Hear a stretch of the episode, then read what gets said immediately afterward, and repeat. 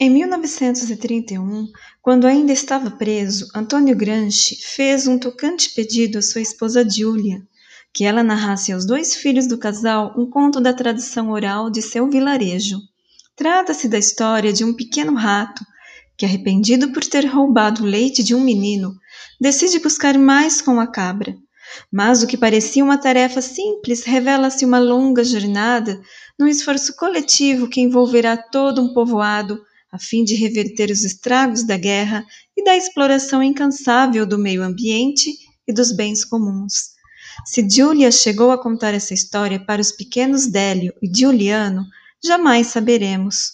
O que sabemos é que este livro é a realização desse pedido e uma mensagem de esperança e de cooperação às crianças de hoje.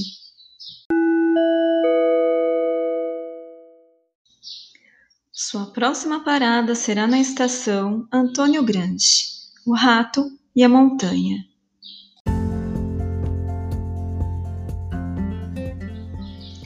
Um menino dorme. Há um copo de leite pronto para quando ele acordar.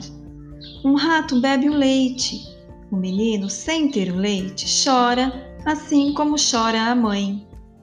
O rato, desesperado, não quer que o menino chore ele sabe onde conseguir mais leite. Dona Cabra, a senhora poderia me dar leite para o café da manhã do menino?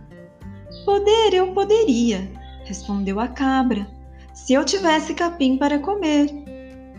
Senhor Campo, poderia fazer brotar capim para que a cabra tenha o que comer? Posso fazer brotar todo o capim que você quiser, rato, respondeu o campo desde que você consiga água para me regar. O rato vai até a fonte. Mas a fonte foi arruinada pela guerra e a água escorre.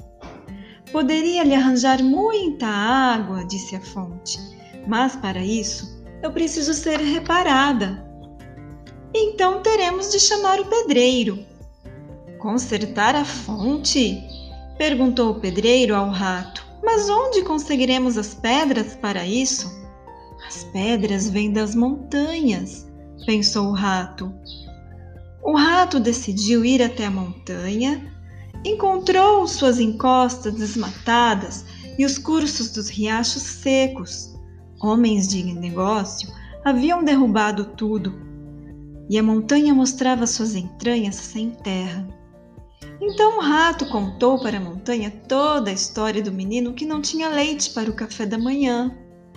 E prometeu à montanha que o menino, quando crescesse, replantaria pinheiros, carvalhos e castanheiras. A chuva voltaria a formar riachos e a regar o vale, as terras voltariam a ser férteis.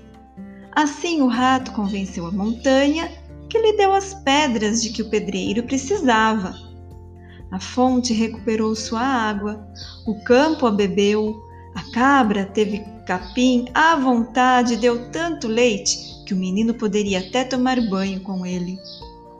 Quando cresceu, o menino cumpriu a promessa do rato. As árvores povoaram de novo as encostas da montanha, os animais do bosque regressaram, o solo voltou a ser fértil. Cumprimos nossa missão, meu amigo. Vamos ver como ficou?